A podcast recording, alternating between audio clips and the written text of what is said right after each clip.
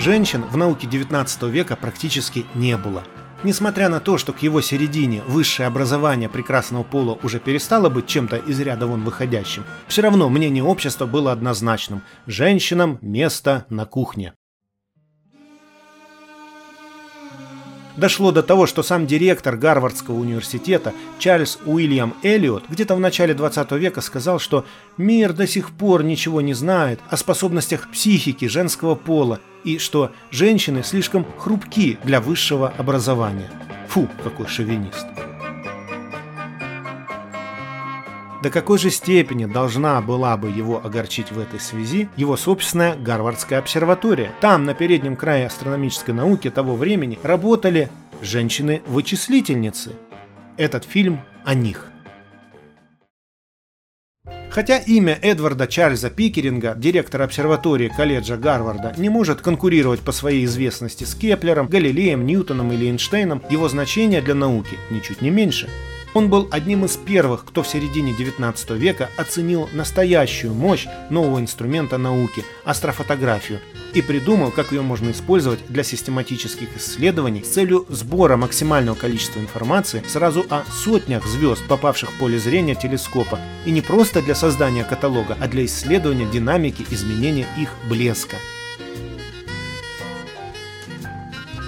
1881 году оказалось, что мужчины-вычислители, которые работали в обсерватории в то время, не справляются с поставленными задачами. Пикеринг был настолько расстроен их неудачами, что в сердцах воскликнул «Да моя горничная сможет лучше!» Сказано, сделано. Он уволил всех мужчин и действительно пригласил свою горничную попробовать силы в несколько иной области. Этой горничной была Вильямина Флеминг, бывшая учительница, которую жизненные обстоятельства вынудили наняться к пикерингу в таком качестве. Мисс Флеминг оказалась настолько аккуратной, точной и трудолюбивой, что смогла заменить собой настоящий компьютер. Пикеринг не мог нарадоваться, видя, как дело всей его жизни начало продвигаться ударными темпами. Каталоги росли, данные все продолжали прибывать. Вильямине требовалось подкрепление.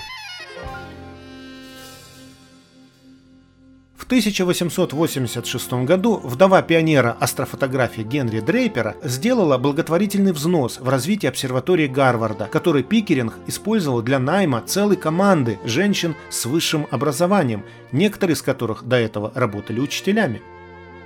Так в Гарвардской обсерватории началась эпоха женщин-вычислительниц. Этих женщин гарвардские острословы даже начали называть «гарем Пикеринга». Получая от 25 до 50 центов в час, они изучали фотографии, классифицировали звезды и измеряли их положение на небе. В 1890 году Пикеринг на основе их работы публикует каталог Генри Дрейпера с 10 тысячами звезд, разложенными по полочкам в соответствии с их спектрами и измерениями, выполненными гарвардскими вычислительницами. В течение многих лет в команде Пикеринга побывало до 80 женщин. Познакомимся с некоторыми из них. Вильямина Флеминг, первая из вычислительниц Пикеринга, действительно была его горничной. Непростой такой горничной, конечно. Ведь для женщин своего времени она была хорошо образована, так как работала до этого учительницей.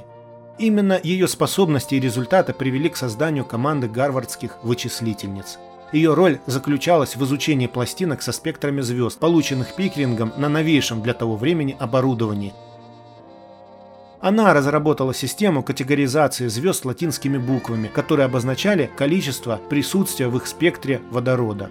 На основе этой системы появилась первая классификация звезд Пикеринга-Флеминг. Она была также старшей всей группы, отбирая себе исполнительниц и контролируя их результаты.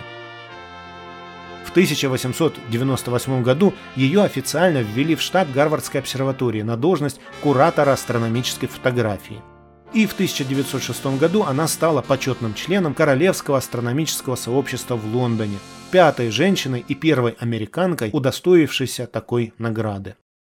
За свою карьеру она лично внесла в каталог 10 тысяч звезд, Открыла 10 новых, 52 туманности, включая знаменитую туманность «Конская голова», и 310 переменных.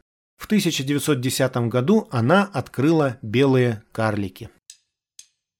Анни Джамп Кэннон Редкость, настоящая жемчужина того времени, училась у первой женщины-физика Америки Сары Фрэнсис Уайтинг в колледже Уэллесли, где получила свой диплом физика в 1884 году. То время работы для женщин с таким образованием практически не было, поэтому она была вынуждена вернуться в свой штат, Делавар, и заняться своим хобби – фотографией. Стоит ли говорить, что женщина-фотограф того времени была явлением едва ли не более редким, чем женщина-физик? В 1893 году со смертью матери она осталась на мели и вынуждена была написать своему учителю, Саре Уайтинг, с просьбой о помощи, и та устроила ее ассистентом учителя физики, где ее и заприметил Пикеринг, предложив поступить в команду вычислительниц Гарварда в 1896 году. Анни Джамп Кэннон была настоящим чудом.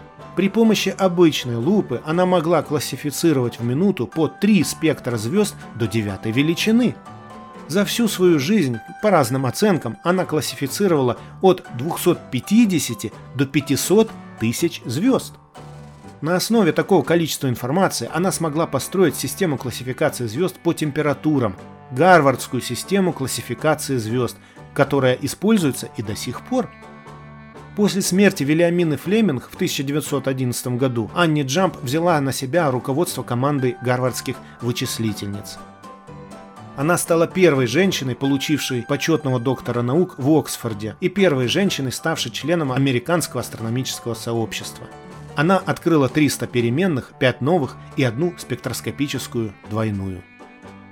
Антония Маури еще одна образованная девушка, закончившая колледж Вассар в 1887 году с почетным дипломом по физике, философии и астрономии.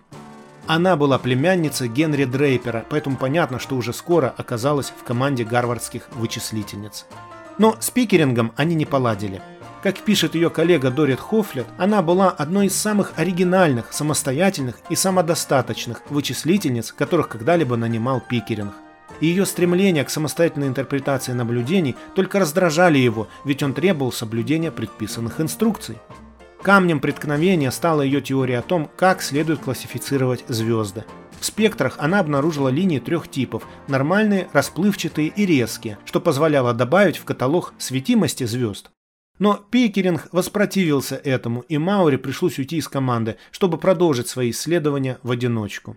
Созданный ей каталог на 600 звезд использовал потом Герцшпрунг для создания знаменитой диаграммы спектр светимость.